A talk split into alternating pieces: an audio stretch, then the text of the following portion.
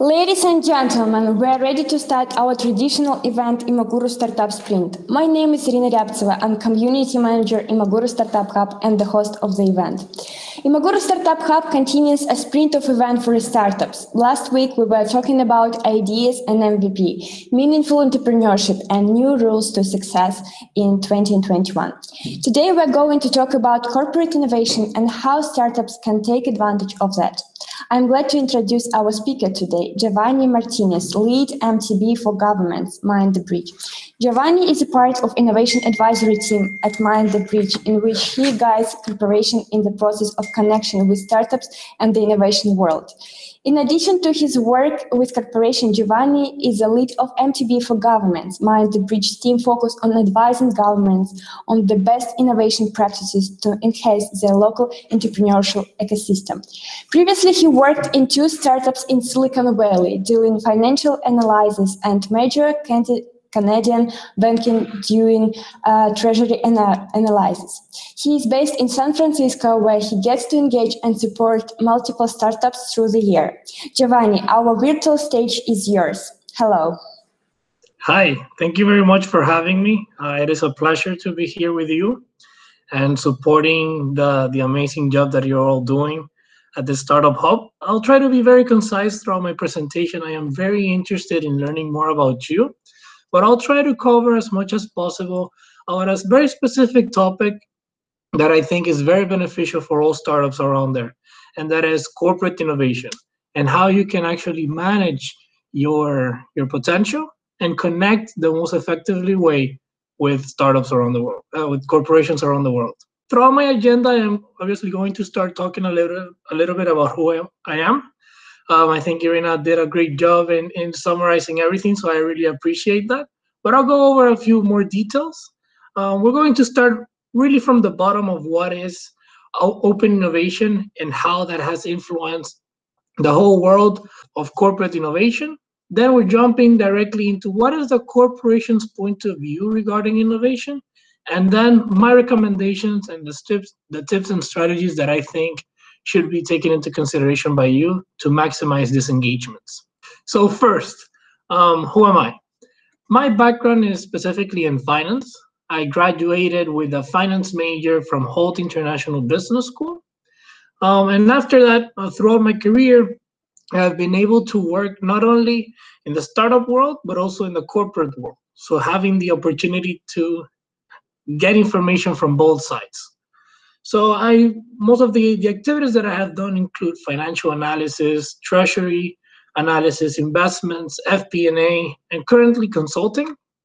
Um, I worked at, at one of the, the major Canadian banks called Scotiabank. I worked at, two startups um, here in, in Silicon Valley, and I'm currently working at a company called Mind the Bridge, in which we're going to be exploring the next slide a little bit more about information about them.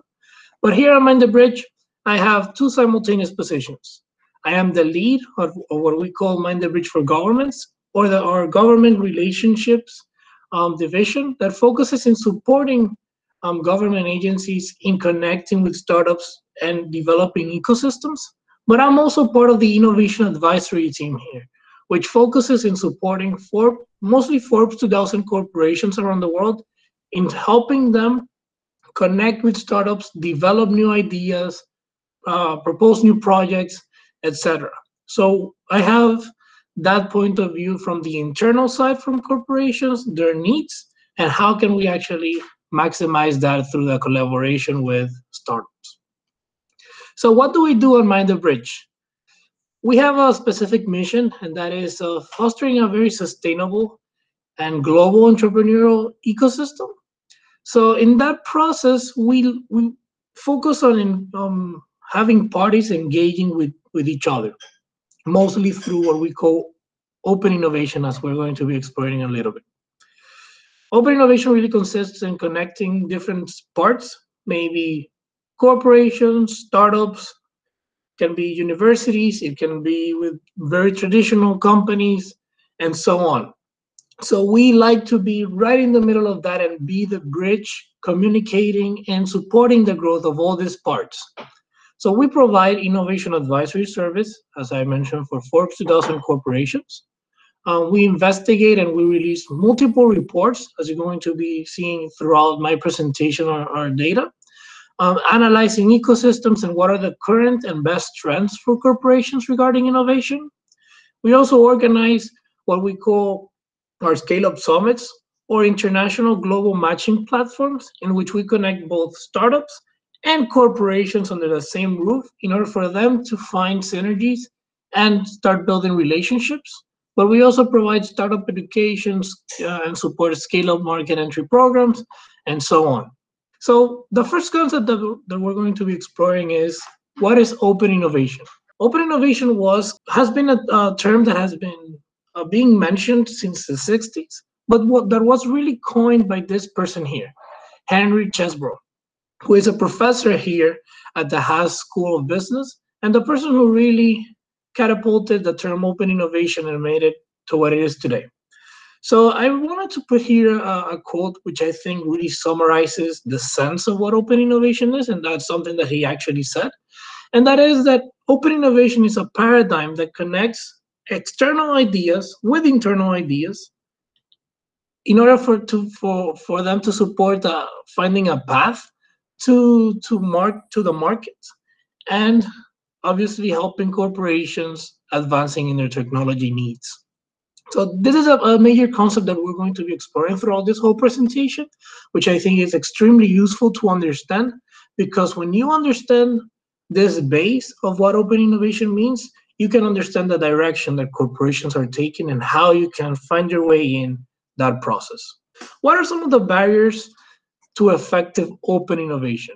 What are some of the limitations that corporations see or feel that can actually hamper their growth with inside innovation? So there are four main quadrants. So strategic, cultural, procedural, and structural.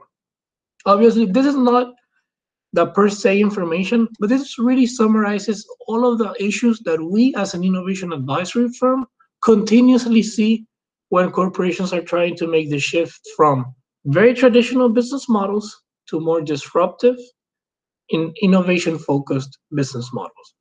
So the first uh, quadrant being this one strategic, you can understand that there may be usually a lot of misconception about what startups are.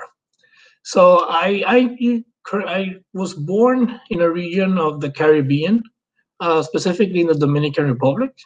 And when I was growing up, I was really amazed by new companies coming up, new ideas forming, Airbnb, Uber. I was very, very aware of the disruptiveness of startups and the value that they were creating. But I would also try to have conversations with older people, and I'm not trying to be rude, but people who usually do not understand these new trends and these new alternatives coming up.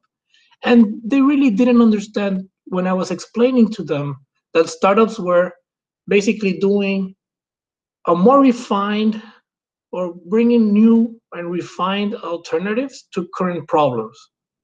Even though that there were companies that had 100 years working, startups were doing something very similar, but in ways that were more effective, more customer-centric, etc. So misconceptions of startups may exist inside corporations, and that is a, a growing problem because you you slow down the process of actually collaborating with them. Then the, another specific point that I wanted to highlight is the misalignment of the, that internal corporate strategy and the goals.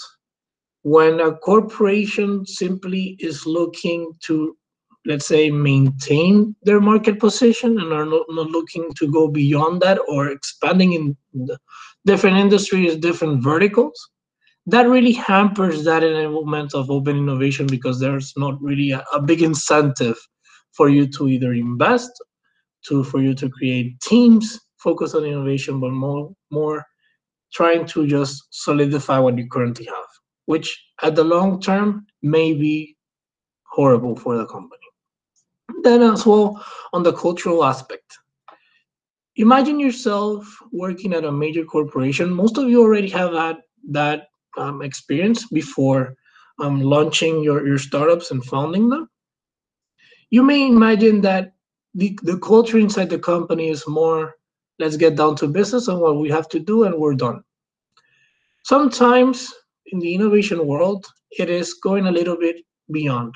What are the things that we can do to strengthen our offering but actually become leaders in a, in a, in a new space that we are developing or that was recently developed? This is something that also at least at mind the bridge we, we see going on a, long, a lot and that is the lack of entrepreneurial culture.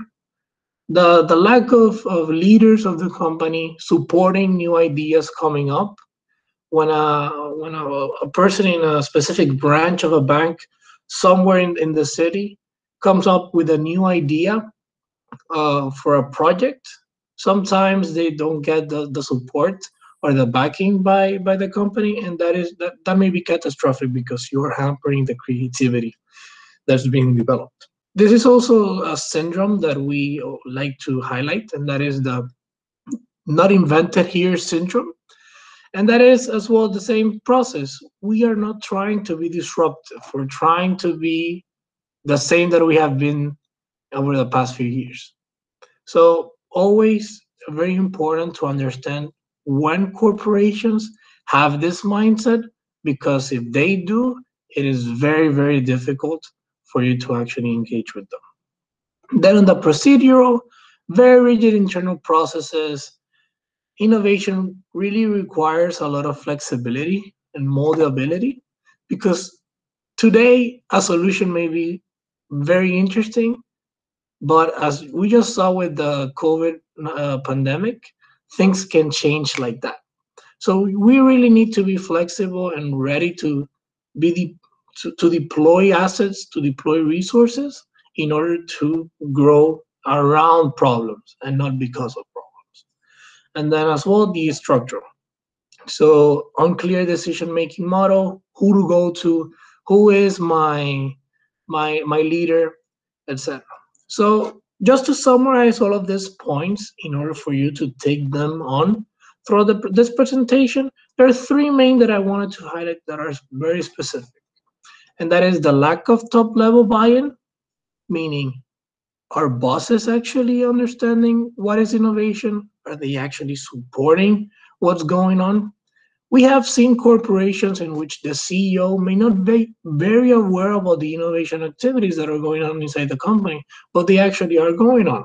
So when that happens, when they have a CEO or a CIO, and that CIO has a team of innovation, that is a very good indicative, as we're going to be seeing in a few slides. So top level buy-in is always very, very beneficial. So then the individual behavior. When people are thinking about their own interests and are thinking about the collaborative interest of growing and building new things, that's a big problem.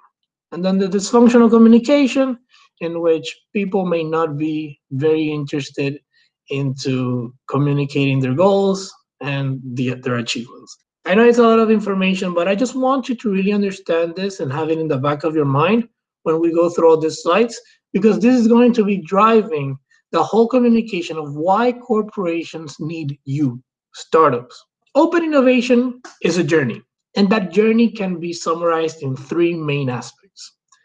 The H of marketing, as we call it, and that is when corporations are initially just trying to gain visibility, they want to tell their customers, they want to tell their partners, hey, we are working in, in innovation topics. And the works have, may be super superficial. They may not be at all driving any results, but mostly the KPIs at this moment are PR related how many people are we engaging? How many people are coming to to our presentations? How many people are actually understanding the things that we are trying to do? So mostly marketing less results then the age of collaboration in which you're actually hands-on starting to do work. You're looking for startups. You're looking to put out their pilots pocs the main kpis include that, the POCs, but also the number of investments that you're doing. So for you, understanding that and understanding in which stage a corporation is in terms of innovation, it is pivotal because if you're looking to engage a company at this stage, you're not going to get too far because they're really not interested in creating those collaborations. They're really more interested in gaining exposure. So at this time, this is a great time. This is this is blue land for you because you're able to actually start building things with them. And then lastly, the age of results. What are the results? What are the things that we achieved through these collaborations? Should we keep on going? Should we readdress our KPIs? And at this point, one main factor really is taken into consideration, and that is the top factors. So the top line improvement or the bottom line, meaning are we getting more revenue from these engagements with startups or are we reducing our costs by engaging with them? So that's really the ultimate idea of what a corporation wants. And that is really the definition of a company, uh, an institution that is looking to be profitable. So then, as well, other factors such as OPEX reduction, number of exits and returns are some of the KPIs to also take into consideration in your research. At Mind the Bridge, we use what we call the Innovation Readiness Index. And those are taking into consideration all the different factors that are going on inside a company that can actually affect that process of, of engaging with innovation. And this is very important for you to understand because that really makes you have a funnel view of what are you what do you want to achieve. So internal factors such as the ones that we mentioned, culture, top level buy-in, plans and processes, etc., but also the external factors. And I think this is where this is going to be affecting you. How are they gaining exposure? Where are their outposts and antennas located? Know, do they have any innovation labs? Do they do venture clients, etc. So all the external factors will eventually be either beneficial for you or not. So you need to understand how you're going to be leveraging your activities and your efforts for it. Jumping directly now into corporate innovation. Now we understood open innovation, how innovation works, how innovation is dri drives uh, enterprises, but now we want to understand the point of view of corporations and how they're looking to really maximize their growth and their engagement, which is where we want to get there. So some concepts for us to review. First are, what are innovation outposts? We uh, define innovation outposts mainly in three specific um, subjects. So I mentioned before antennas.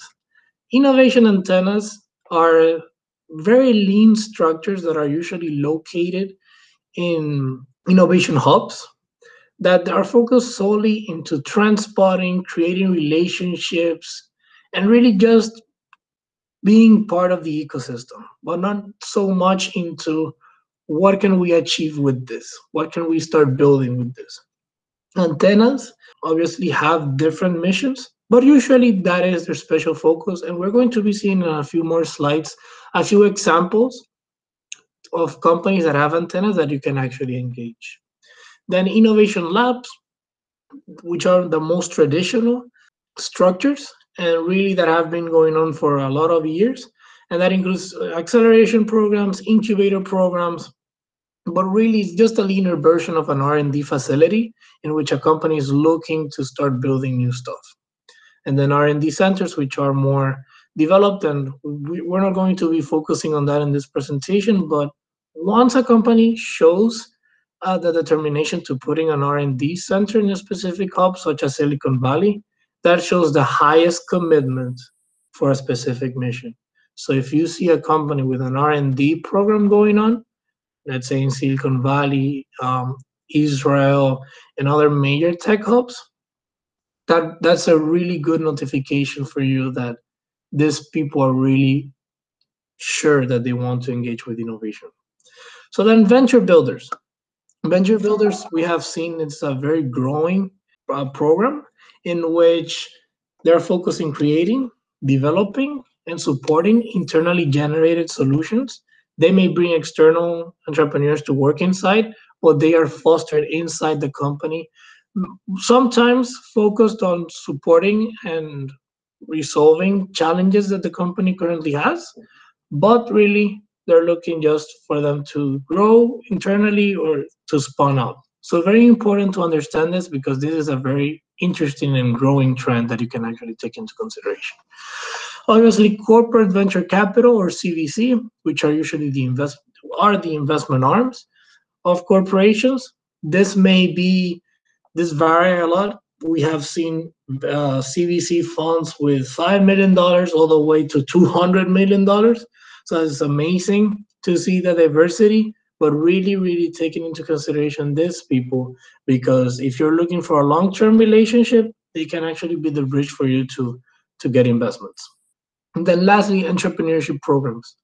How can uh, how are companies creating new ideas? How are, are they looking ahead of the game and trying to support their own employees in, in building new projects and supporting the, their creativity and so on. If you see a corporation supporting entrepreneurship programs, that's also a very good light for you because that means that they're looking into building, into creating, into partnering. So take that in consideration in the next few slides. We have seen a growing hunger for innovation from the corporate side. So I'm not talking just to talk and let you know about corporate innovation. I'm telling you this is the way to go for most of you. Here in Silicon Valley, we had done on Mind the Bridge uh, specific research um, regarding corporate innovation and outposts mainly. And we have seen this growing trend in which specific regions are just going all in. Uh, for you, um, in Europe, we there's 70 around 76 corporate innovation outposts located just in Silicon Valley. So if you're looking for entryways, if you're looking to really engage with corporations and make your way into the US, uh, making your way at a larger level, this is a great bridge. So take that into consideration. But really, I wanted to focus here. I wanted to show you this growing trend of corporations just going all in, taking advantage of Silicon Valley and really taking out all the, the juice that they can from it. As you can see, this explosive growth just in five day eh, in five years the amount of corporate innovation outposts located here just ballooned. It exploded. It, it almost doubled. It all it doubled. So you see corporate innovation antennas, which are the linear structure that I mentioned, innovation labs, R&D centers, and CVCs going all in. What can we do with this information? When you are looking for corporations to engage with, you really need to understand how spread out they are this is just like us, normal people. When we are fully committed to something, maybe you started, let's say, doing CrossFit or running or, or swimming. When you do that, you start buying your accessories, you start training twice or three times a week, you start drinking protein, you start going all in with this just for you to start developing inside a specific area, right? The same thing happens with corporations they're just going all in. They put resources, they have specific budgets, they have people committed to these projects. And that is something that just resembles that. So we want to be paying attention to them because if they're signaling that commitment, trust me, that commitment is eventually going to drive you.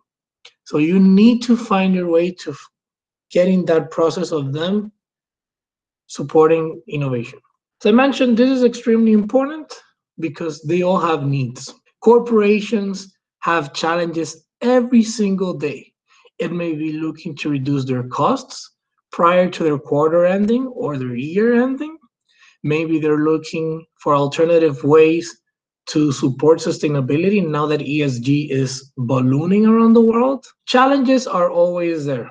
And companies such as Mind the Bridge, as I'm going to be explaining later on, we take advantage of this. We see challenges and we support corporations in actually connect connecting with solutions out there that can support them. You really need to understand what are the challenges, what are the needs of these corporations in order for you to go on and meet them. Then understanding their structures. Do they have a very lean structure in innovation outposts? Do they have a massive presence such as R&D centers? what the, what is the, their their mission there? Are they just looking to for trend spotting? Are they just look are they just there to engage with people on ground and make their name sound? Or are they actually looking for startups to do POCs, to invest on? So th- that's part of the research that you need to do. We do that research for us um, because we really need to understand what is going on. But you really it's it's a it's a key thing for you to take that tool and just put all the information just as I did in the last few slides, showing you what are the trends, what are the companies that are coming into Silicon Valley or or, or Israel or any other innovation hub, and really take advantage of that. When you are interactive with innovation teams or corporations, you really, as I mentioned, need to understand their structure. That is key because you don't want to be wasting your time talking to someone who eventually will not lead to anything. This is a very, very basic way of seeing organizational structures, but I just wanted to help you visualize what does a fully committed corporation looks like regarding innovation. You can see that open innovation, venture capital, M&A, internal ventures teams are not that far from the CEO and it may sound it may be sound like super basic. It may sound mm, i don't really think that's the way to go. But that that really says a lot because the closer the company has innovation to the top management and overlook and it's overlooked directly maybe by the ceo or the cio this is something that really says a lot this is an example of how open innovation starts supporting other business units. So is open innovation a tool inside the company? Maybe such as, for example, uh, the company called AB InBev. We made an interview for them um, as part of our what we call Minded Chats. So short uh, interview series asking them specific, uh, corp- asking corporation specific questions regarding innovation and um, Nicolas, their head of innovation there, he mentioned a specific point, and he said that business units at AB InBev rely on innovation for them to continue growing. They have internal innovation teams that focused on either marketing, accounting, supply chain, etc.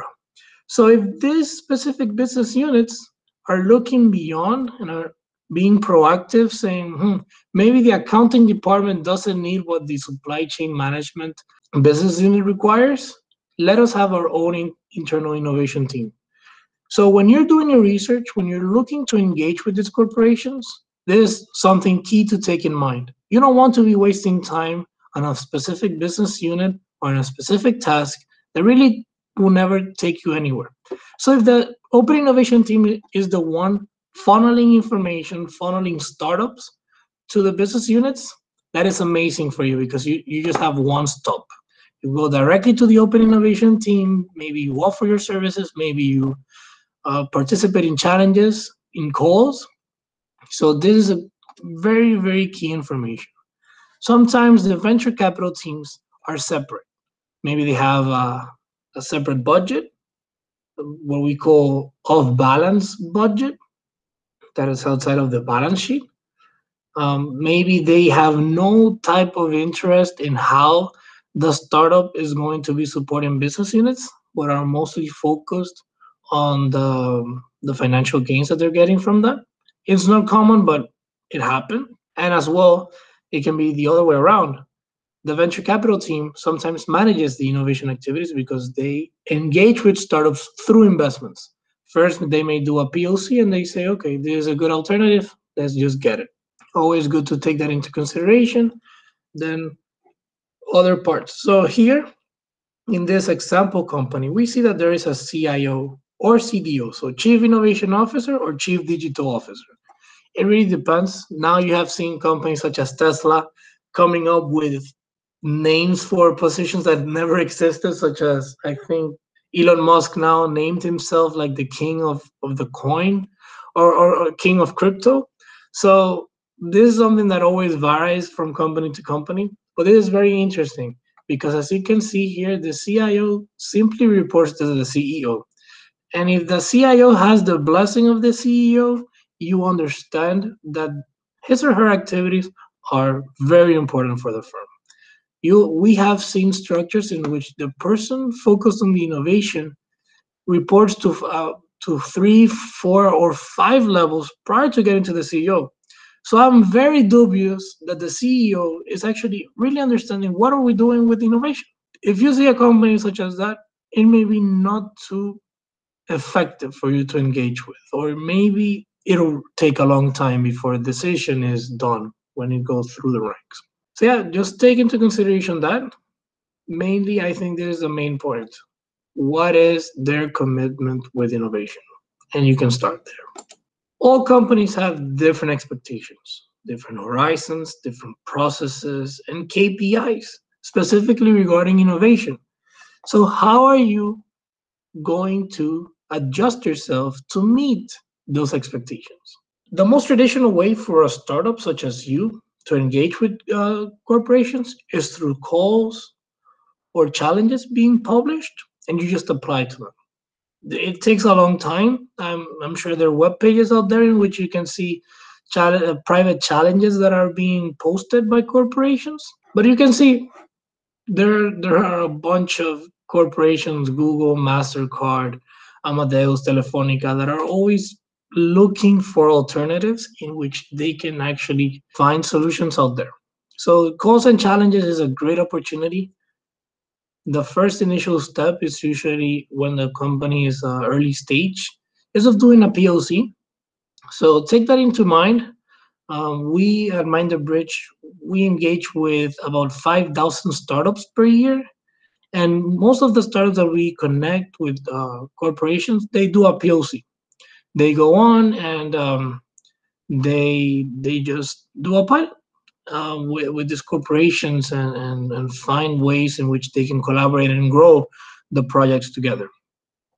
Then, as well, the corporate sponsored and accelerator programs or incubation programs, just applying to them, showing to them that you're willing to really understand their needs and adjust around them or take advantage of the opportunity that they're giving you there's a great bridge if you're looking for follow-on um, financial support and, and see how they can actually support you later on.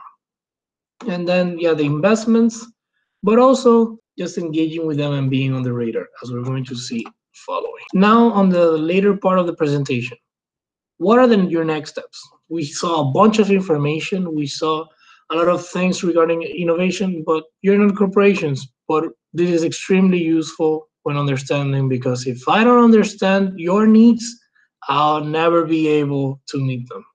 I mentioned previously about corporate antennas. I am going to be focusing on two specific areas in this in this section: corporate antennas and the venture client model, because I don't want to waste your time. I want you to be very specific about the engagements that you have, and I want you to maximize your returns. So, startup antennas. As I mentioned, they tend to have less than 10 people, so between 1 and 10. Very, very lean structures. They're usually located in major tech hubs such as Silicon Valley. As you can see here in this list, these are all companies that are located here that have um, antennas.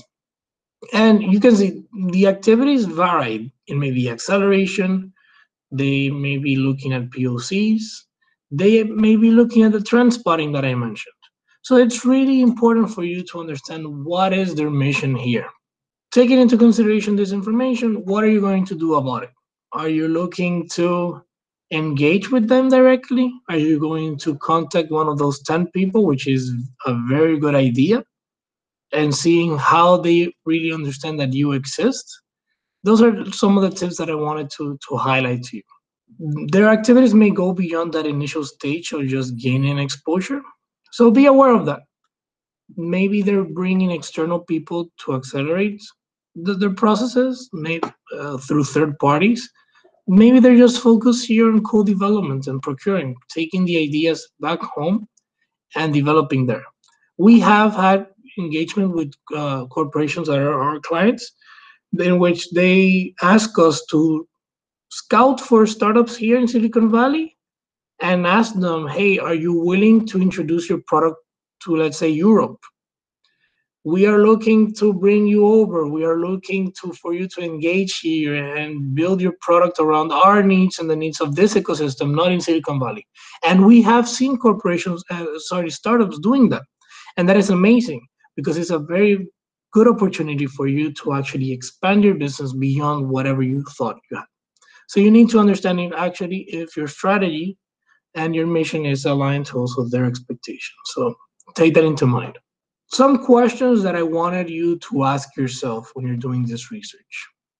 How many people are working in this outpost? Is it just one people? Is it 10 people? It is good to understand that because if it's one people, that person may be overwhelmed. That person may be not willing to actually talk to new people. But if it's 10 people, if it's a more scattered team, that is very useful because you can actually start building from inside, gaining that equity from them and actually they can support you. You can have internal champions that, that will support your processes. Can you offer yourself to support their activities? Can you tell them, hey, we have this research, we have this engagement with the ecosystem, we are happy to help you. Showing proactivity in that sense is always the best. Try to show them that you are just more than someone that is looking to take advantage of them. Show them that you are a human, and you're willing to help. Then what are their purposes here? Is it a, a short-term presence? Is it a long-term presence? Are they usually signing POCs? Are they collaborating with startups? Are they investing in startups? These are some of the questions for you to take in mind. These structures are never linear. They may be one year of something, they may be another year, another thing. If you're engaging with them and you don't know what they're doing, or you're just willing, you're, you're, you're just interested in in having a, an informational call with them and, and, and sayonara, that's not good because they are they're expecting you to know what you're talking about and see how they can actually connect with you. If they don't know that you exist, if you don't know what they do, there will never be a match. And then um, is the antenna being managed by an external partner, such as let's say Mind the Bridge. We manage uh, antennas for some of the corporations that we engage with. And how would that influence your relationship? Does that third party trust in you? Does that third party know who you are? So that's a very important thing to take into consideration. Innovation antennas, innovation labs may be managed by external partners, and that may be either positive for you or very negative because they are the bridge for with the corporation. Then the second point, venture client model venture client model is something that we have also seen growing and but it's something that has been uh, very standard throughout the years and that is the collaboration through the acquisition or yeah mostly the acquisition of the activities that a startup is doing so cor- corporations instead of going directly and investing in you or acquiring a company they really want to test out your service and see if you are actually what they're expecting you to be or you have the the tools that you say you have. So what do you do? You sign POCs, you, you start projects with them, but really they become your client. This is amazing because when you get a corporation with a big size just asking for your services, that really helps into the overall exposure that you're getting. But at the same time, you're getting a new partner. They're willing to help. They're willing to, to give you their challenges in order for you to really understand what are the needs in the market. And if they have those challenges, I'm sure there are other corporations facing the same. So molding around that is very good. Some of the benefits for this, for the venture client model is, you know, startups usually focus on one specific thing, while while venture builders and venture client models, they're focusing on so many stuff going on and adjusting to them that a startup that is willing to be flexible around that and willing to bring over new ideas to the table, that startup is going to to be amazing with them. Is going to to be rocking it. So then accelerators and incubators, eh, maybe for a limited period, the relationship with these projects um, tend to be not so long. But with this process, it's long term. This is a new client, and if they're they're like liking what you're bringing to the table, it is going to take long. So that's a good opportunity for you to continue expanding your business. So some numbers for the venture client model for you to really see that this is a, a good information, and this is all based on the uh, research that Mind the Bridge does. Around 50% of the engagement that initiates with POCs leads to a long-term collaboration between a corporation and a startup. So you see, the funnel of startups may be super wide, even reach even 2,500 um, startups getting into the company and talking to them and engaging. But only 10 to 50 actually go into more actionable things, such as startup POCs, um, pilots, projects, etc. But as you see, the reduction really limits itself in that collaboration. So it is very interesting to understand that when you're making proposals, at telling corporations, hey, maybe you would like to first partner with us, test our services, we're willing to do that. We are able to engage with you as, as, as long as you want, but test us because you really understand now that this really leads to successful collaborations. More numbers here. I just wanted to put here so that you have a better visualization in number-wise of this engagement. This is information that we gather from what we call our corporate startup stars. So the best practices out there by corporations in terms of innovation, uh, we manage um, this award and also the research process. So you, this information is public and you can actually find it anywhere you want. So what are we going to do with this information that I presented? Um, have you identified corporations in your ecosystem that act like this, that are looking to support startups and engage with them? Are you tracking their collaborations and how they can actually support you? Or what are their challenges? Are they continuously throwing out challenges? There, corp- there are corporations out there that just funnel ideas. They're looking to engage with the startup world because problems come up, ideas pop up, so we need to really be ahead of the game in there. So I would really encourage all of you to do that. Is your company POC focused? Are you, as a startup, willing to do POCs? Are you willing to advance your projects through these collaborations with, with corporations? And are you actively, proactively engaging with enablers such as Mind the Bridge? So third parties that manage the innovation activities of corporations.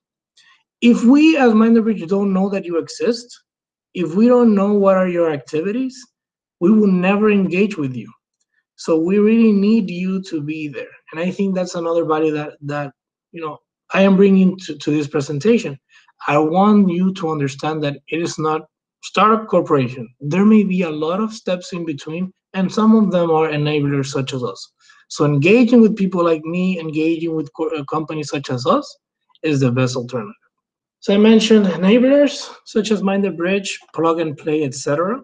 Are some we're just some of the the many companies that work in this space. But what are you going to do about that? Engage with us. Send us a message. Let's have a chat. Let's talk. That's very good because we have internal databases in which we store all the startups that we engage throughout the year. So I mentioned over 5,000 so if we are aware that you exist, if we understand your specifics, when we are thinking of chat, when we are working on challenges for corporations, when we're having conversations with them, if to my mind pops up your name, that's a great opportunity because I am going to be recommending you um, to them because I understand your the, the needs that they have and the challenges that you're able to meet. So we are that bridge of communication and making yourself notable is key. Always stay ahead of the game and understand what are the challenges that are popping up for corporations and what are their needs. My last point here is I want you to be visible. I want you to show your startup and tell the world, hey, we exist. I know founders in which they just like to keep their, their projects on the low waiting for for that big chance of finding investments with this big venture capital and just telling the whole world that they exist? That's not the case. We need you to know that us enablers the teams inside corporations when we are constantly researching we don't have time to discover you. We just we need to find the information on, on our databases that we use and just take advantage of them. Some of those include PitchBook, some of those include Crunchbase. Updating your information is crucial. understanding how many employees you have right now, what is your status, or how much how many funds you have raised so far. This is all information that sometimes it is private and that is perfectly fine, but we need to understand that you exist. I cannot come up with names and just you know wish for the best that you exist, and that's not the case. So always keep updated your profiles. AngelList, F6S, LinkedIn, as I mentioned, uh, Crunchbase, PitchBook. These are all databases and mostly here in Silicon Valley that we're all constantly looking at. Any new company that pops up, we take advantage of that information and we bring it into our database. So we please ask you, be visible. Don't waste time on that. Don't let it for later. Do it. So some of the, let's just recap and some tips prior to getting into the questions that we have about 13 minutes.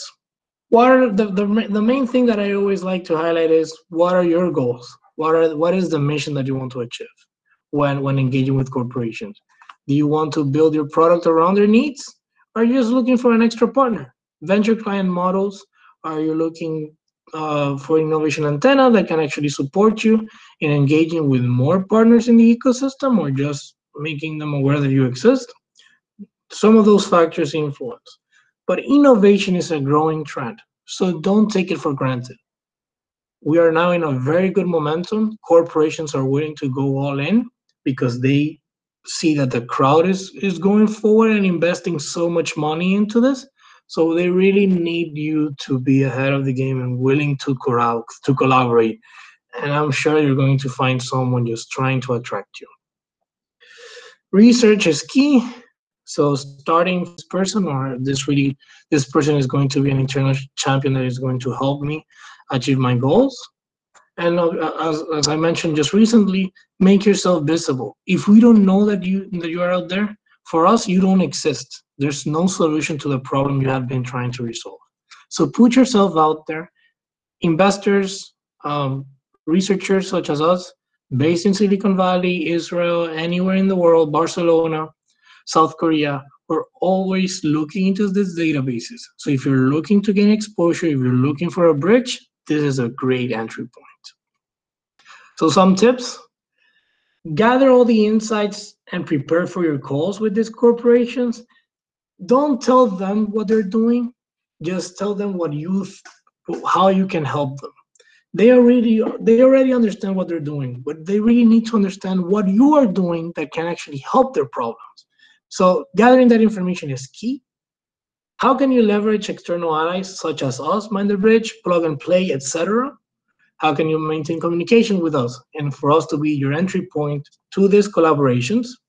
And be very clear on what you want to achieve.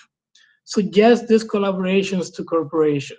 Should we do a co-development? Should I support you in your process of, of understanding this ecosystem? Maybe we can start doing something after that. So be proactive, just go for it, but never, never wait for things to come your way. They will never come. Learn from that corporate feedback from those conversations. If they tell you that they really don't have uh, a need such as as as the the one that you're trying to resolve right now, and you have seen this being repetitive all along, just take it back. Go back to the drawing board and see where did it go wrong or what are the problems that you are able to solve now that you were not solving before. Start small. Let's do baby steps. Let's do POCs. Let's start doing pilots with companies. Let them know that you are willing to test your product and to actually make it grow. Tell them that, hey, do you want to uh, be our, uh, let's do a venture client model. You become our client, we'll support you. Let's see how it goes. We're willing to back our, our work if you're willing to support us later on. That's a great alternative. And then obviously, as I mentioned, prioritize updating your information. We need to know that you're there. And thank you. It was a lot of information, but I think we, we were able to, to cover it. I would gladly accept any any questions. Um, Irina, tell me if I spoke too much, if people are bored. No, I, I to know. It was really interesting. Thank you, Giovanni. You prepared so well. It was really useful. So, guys, we have limited time, uh, but you can raise your hands and ask a question to whom who are in Google Meet. And if you watch us on uh, Facebook, so you can also read, write comments. I will read them. And Giovanni, one question that we get, you know, that uh, coronavirus uh, influence on the deals of startups and corporations and cut budget of uh, corporation to innovation and have your startups faced with such situation. And what did you advise them? Yeah that, that's a very good point and that is something that obviously is happening. We have seen corporations that for example in their innovation outputs uh, mainly here in silicon valley because of the high costs of, of keeping an office keeping people here they just made everything virtual. So again i would say test it out check out if their commitment still prevails. Are they looking to continue engaging with startups beyond whatever is happening and, and this budget cuts? I would start from there. If they are willing or are still committed to that mission, then that's a good signal that you may continue going forward. I would always recommend you adjust to their current needs. Again, we we didn't know that any of this was going to happen a year ago but how are you actually helping them continue building value from now on? Startups have an advantage point uh, through coronavirus in which we are digital native. We don't need physical presence. We everyone's working from their computers. Cloud management opportunities, um, ERP systems, they're all booming because everything is now focused here on this specific computer. So how can you adjust to those needs? How can you start building your your idea around those those those current needs that they have, and you can shoot. So so yeah, I think that helps. Thank you very much. Uh, so also one question that we get one, I will uh, write it in our chart. Uh, you touched this uh, topic. You say some words, but uh, if startup has created a product, should we first try it on small and medium-sized businesses and get a feedback and then go to corporation? Or we can immediately try to sell to corporations? That, that's a very good question as well. I think that really depends on what are the needs out there. So if a corporation it has a, a, a challenge or a call out there that really resembles or aligns to your expectation, just go for it really, again, going back to the research, is this a corporation that is willing to do POCs? Is this a corporation willing to support you in the process of actually developing your product? Or is it just a corporation looking for later stage startups to go on and deploy their assets and start working with them? So that, again, go back to the research. The research is the most key thing. If you're able to really understand that from the first base, in which they really you will understand with with which type of companies or startups they engage with that's a goal too. So for small and medium enterprises maybe it, it may be beneficial but sometimes you need to understand that if your business model is focused on larger corporations let's not waste time on smaller ones. Let's just go all in and try with these large corporations. If there's no success let's go back to the drawing board and let's see if with the smaller companies there's more life to it. So i would encourage you research see the background. If large corporations are not willing to do what you're looking to do let's start small let's start from there and start building the product around those needs Vanu, the last question from also our team. Uh, are Mind the Bridge available for Belarus startups? could they write to you, for example, and to use your expertise maybe or help? Of course. We at Mind the Bridge, we have an office in Barcelona, two in Italy, one in Berlin, one in Belgium, and and yeah, so those are our offices in, in, in Europe, and we're constantly mapping the whole European ecosystem. So we have a, our largest teams are located there. So if you're able to please connect with us, let us know that you exist. Please make us aware of, of your activities and we will be glad to include you in our databases to understand the activities that you are doing please take my information. I'm happy to have conversations anytime so we can continue building on this. So please just go forward. Uh, Mind the Bridge is very, very active in the innovation landscape, as I mentioned in Europe. So take advantage of us. There's a bunch of competitors, but you know we we are very active. So that I think that's the the best entry point for you. Giovanni, thank you very much for joining us today. It was really useful information and helpful. And it's time to say final words. Dear viewers, we are sure that after this lecture, you will be able to look at your activities from a different side and have brought out a lot of insights for yourself. Imaguru Startup also is happy to help you and support you. Follow us for updates. We often publish new events and updates that will be helpful for you and your business. Thank you for being with us today. Bye. See you. Thank you. Bye bye.